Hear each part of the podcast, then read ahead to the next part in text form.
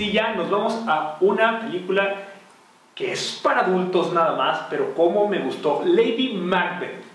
Si ven por ahí Lady Macbeth, láncense. Ojo, no es Lady Bird, Lady Bird fue la nominada, Lady Macbeth no estuvo nominada ni mucho menos, pero es una película que está basada en la Inglaterra del siglo XIX y trata sobre una chica que fue casada a la fuerza eh, a un terrateniente y ese terrateniente no la quiere, así es que ella decide pues, tener un amorío con uno de los criados, uno de los trabajadores. La ambición de esta chica la lleva a cometer algunos delitos y su deseo de poder se empieza a poner muy, muy heavy, muy fuerte, incandescente.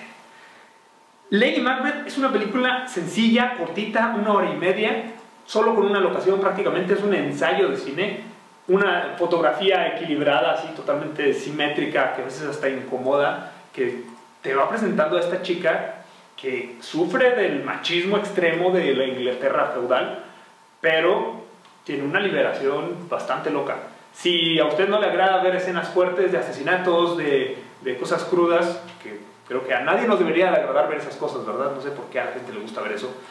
Pero en el cine, a quienes disfrutamos de una buena historia con sucesos que van cambiando de la trama y avanzando muy rápidamente, cosas inesperadas y un personaje que tiene un arco de cambio muy, muy marcado, les súper recomiendo Lady Macbeth, vayan a verla.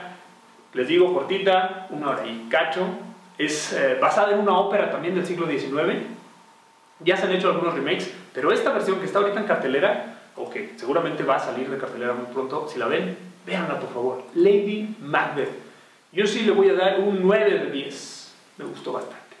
Pero, ojo, no es para toda la familia. Para la familia Wrinkle in Time, para los adultos y, y los papás, Lady Macbeth, hay sexualidad explícita, violencia y todas esas cosas. Yo le doy un 9 de 10.